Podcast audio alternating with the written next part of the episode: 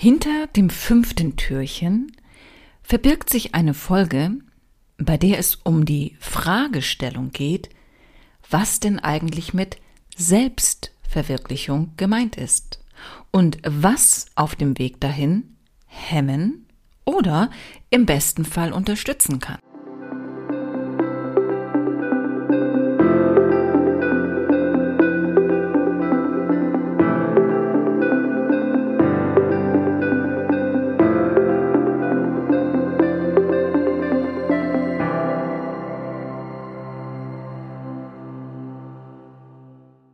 Unter Selbstverwirklichung versteht man die freie Entfaltung aller im Menschen angelegten psychischen, physischen und sozialen Fähigkeiten. Damit ist aber jetzt nicht gemeint, dass jeder ohne Rücksicht auf die Bedürfnisse anderer seinen eigenen Ego-Trip starten kann und eben nur an sich denkt und seinen eigenen Weg bahnt. Freie Entfaltung bedeutet in diesem Sinne aus sich selbst heraus und in der Wechselwirkung mit seiner Umwelt.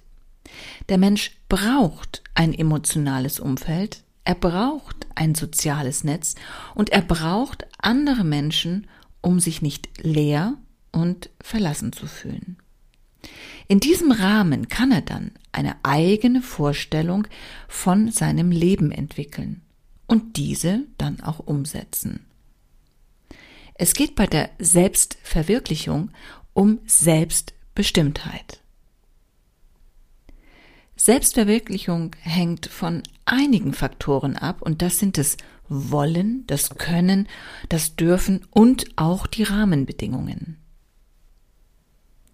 Willst du wirklich den Beruf ausüben, den du gerade lernst oder in dem du dich schon befindest?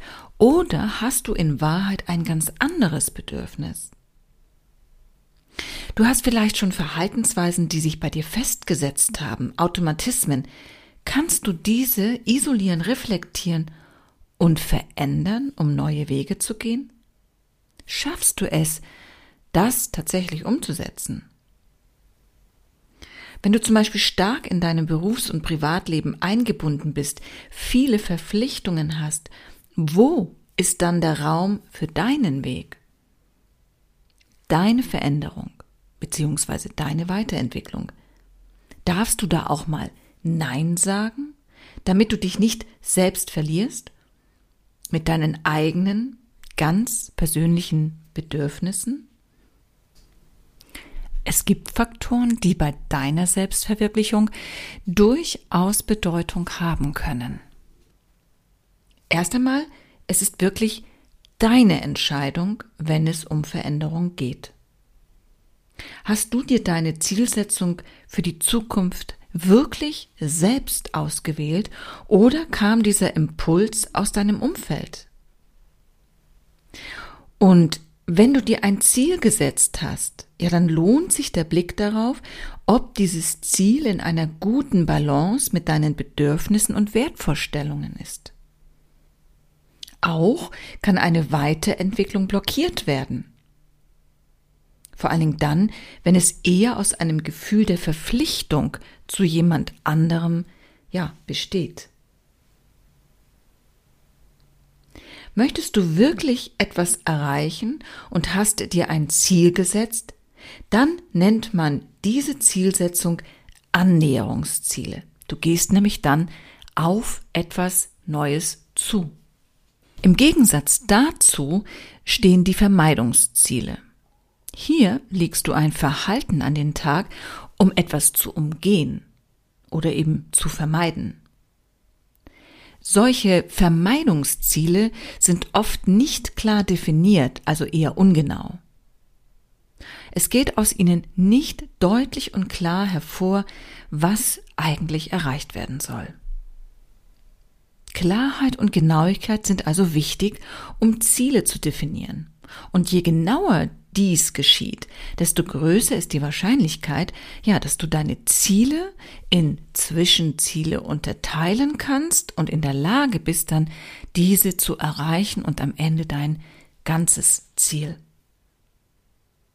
Es gibt eine Formel, das ist die SMART-Formel, die so ein bisschen helfen kann, wenn es darum geht, Ziele zu formulieren. SMART deswegen, weil die einzelnen Buchstaben für etwas stehen. S für spezifisch. Formuliere klar und konkret deine Wünsche. M wie messbar. Ordne dem Ziel einen Maßstab zu, also zum Beispiel täglich oder zehnmal und so weiter. Aktionsorientiert steht für das A. Ein klar formuliertes Verhalten. Ich gehe heute 30 Minuten joggen. R für realistisch. Wie realistisch ist die Umsetzung erreichbar? Und T für terminiert, in welchem Zeitrahmen soll das Ziel erreicht sein. Es ist besonders wichtig, dass die Ziele sich auf dich und dein Verhalten beziehen. Andere Menschen kannst du nicht ändern, das können sie nur selber. Aber bei dir kann die Veränderung, Weiterentwicklung und Selbstverwirklichung sofort beginnen. Kannst du dein Ziel möglicherweise noch nicht eindeutig benennen, merkst aber, du möchtest da irgendwas Neues starten, helfen dir vielleicht folgende Fragen. Wo stehst du gerade? Was willst du erreichen?